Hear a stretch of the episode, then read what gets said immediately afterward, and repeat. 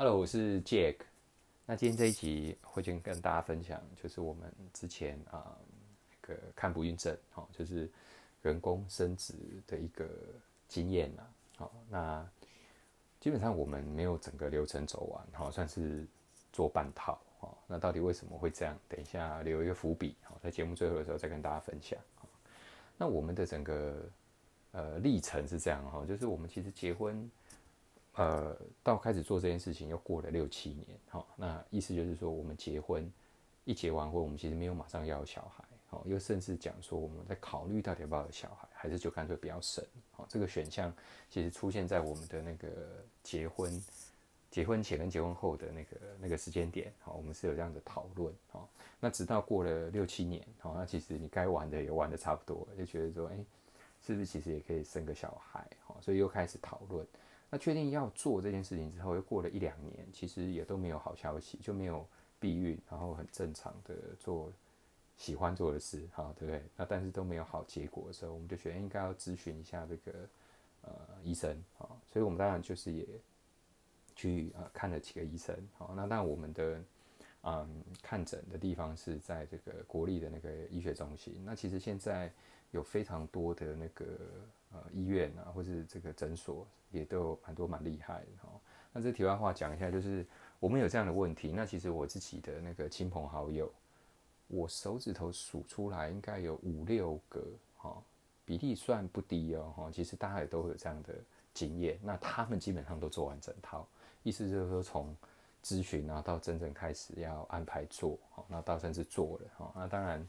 呃不能讲说完全都成功，有有失败有成功，但是。比例很高哈，那我觉得它有点像是文明病哈。以前的人，你看你的爷爷奶奶那生都是七个八个十个这样子，那现在真的是呃，我们台湾除了是全世界生育率倒数以外，然后大家都越晚生越不生哈，当然会考虑说呃钱的问题啦，各种之后抚养的问题哈，然后呃就导致你一拖晚，其实这个生产的这个受孕率其实就会跟着下降。那跟着下降之后，我们反而要花钱。啊，或者是寻求这个专业的医疗资资源，好来帮助你做这个人工生殖，好有一点点本末倒置啦，好那不过这也跟大家晚婚跟呃现在大家都这个想法都是更更开明，哈，开明的意思是说不一定有那个很强烈传宗接代这种想法，啊，也都会有很直接的关系，哈。那我们嗯开始决定要做，当然不会直接就做，其实它是一连串的检查，哈，所以如果你们有开始这样的准备，好，那一开始当然都是先抽血，好，抽血检查一些这个生物指标，然后呃，爸爸爸爸当然也不是没事做，要检查精子，哈，其实我们在那个婚前的这个婚前的夫妻的健康检查，其实有检查这一项，那那时候我的我我我应该是在标准范围内，然后偏比较低，但是还是在标准以内，所以。呃，第一次正常，好，结婚前，然后到我们这次在咨询这个人工生殖再做一次，那其实数值也差不多，就是属于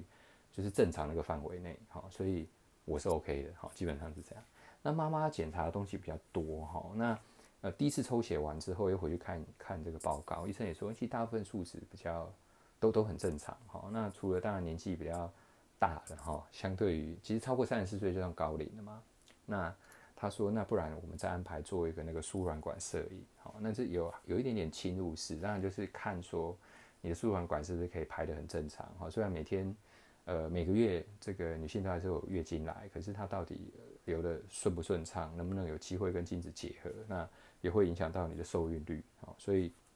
医生的建议我们就安排做，好，那这个会特别约时间然后去做，那去做当然你去。”看大家的经验哈，或者你去看这个 Google 大家分享，有的人会痛得非常的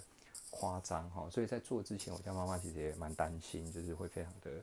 痛这样。那当然你在做，你是需要呃吃止痛药，然后会给你先在一定时间先吃一下止痛药。好，那呃我们很幸运是要去做的这个协助我们的那个护理师其实人非常好，然后去看，因为他那个呃一天的检查是一个接一个嘛，排得很密切。他说你看前一个大家都也也没有叫，然后也。很欢乐这样出来，然后开开心心，所以一点都不会痛。啊，所以心理建设在你进去做以前，其实是给我家妈妈很强烈的信心，哈，跟那个把那个不安定的感觉降到很低。哈，那进去做，其实呃，我我家妈妈也觉得，其实就是一点酸酸不是很舒服的感觉，但是不至于到完全没办法忍受那种痛。哈，不过后来也有跟那个护理师谈，哈，那其实这个还是因人而异啦，哈，不是说每个人都一定是这样的状况，啊，因为如果假设你的那个输卵管真的塞住，因为它会打那个显影剂或这个液体冲进去，所以如果你比如说有堵塞住啦，啊，或者是有一些这个输卵管的一些状况，那其实每个人状况不一样的时候，可能你就会特别的痛，因为等于你的路被堵住了嘛，啊，所以当然我们不会痛，那甚甚至看我们报告，其实诶，输卵管也是正常的，哈，可是那个卵子都是它的这个路路线哦，都是没有被阻碍住，所以也正常。那他又回去看医生，就说啊，你现在大部分你的这个身体的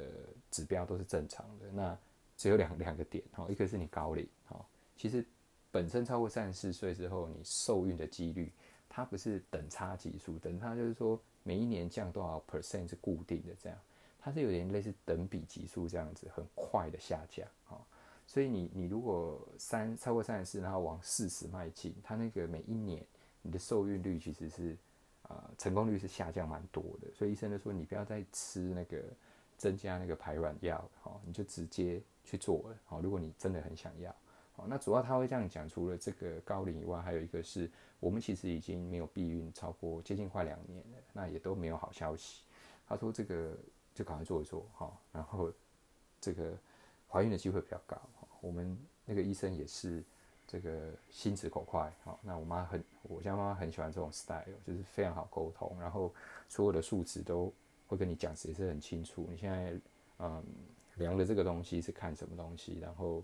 之后假设真的要做，然后我们的流程会是怎么样？哈，那一开始初步也有问一下费用哦，大概会落在十万块以上，好，那但看每个人不一定都一样哈，因为你有可能会有更多的方案，哈，因为。像我们去的这个教学医院中心，它就有各种不同的颜色哦。那颜色的这个说明单哦，那那个意思是什么？就是说你不同的疗程哦，那其实也会有呃，你应该要对应准备跟注意的事项啊。所以我们就拿了一个一个这样的说明单，我有点忘记什么颜色了。那当然会有一个这个要做人工生殖前的卫教哦，所以你也是要再排一天哦。那就会在一个定定定点，然后会有一个护理师很专业来把整套。告诉你，好，那我们也去参加了，好，那他那个里面当然就是会很清楚的告诉你，你大概接下来开始做之后，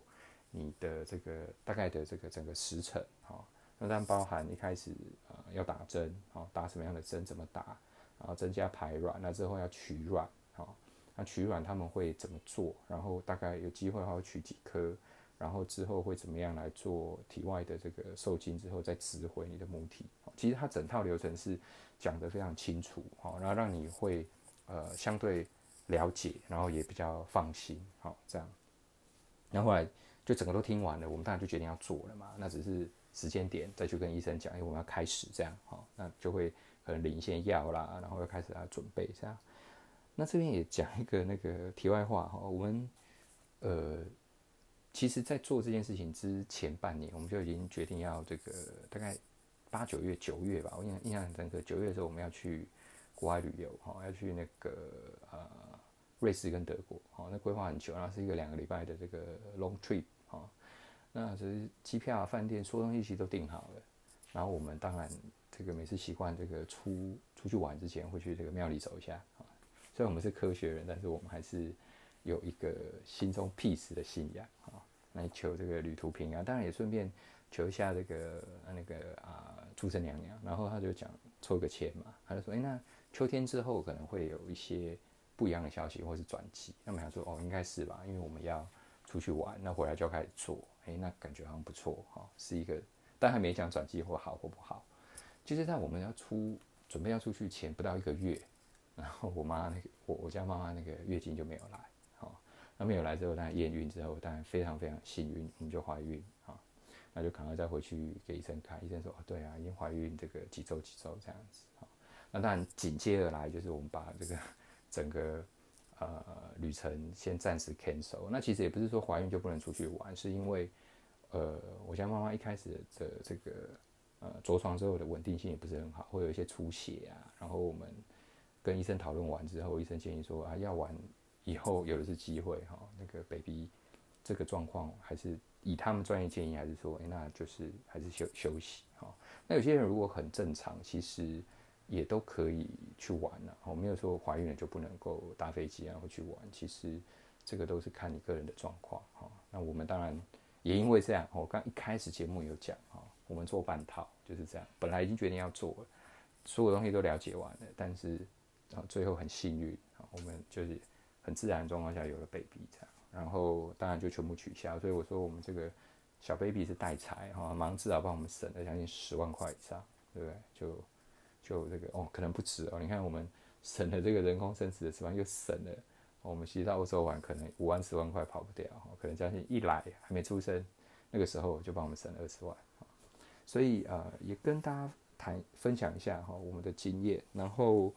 我会觉得基本上我们的那个医疗都非常的。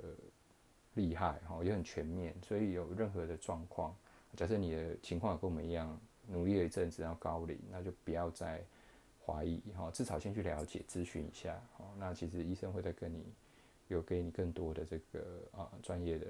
的资源啊跟讯息，然后你可以利用这样去判断一下到底要怎么做。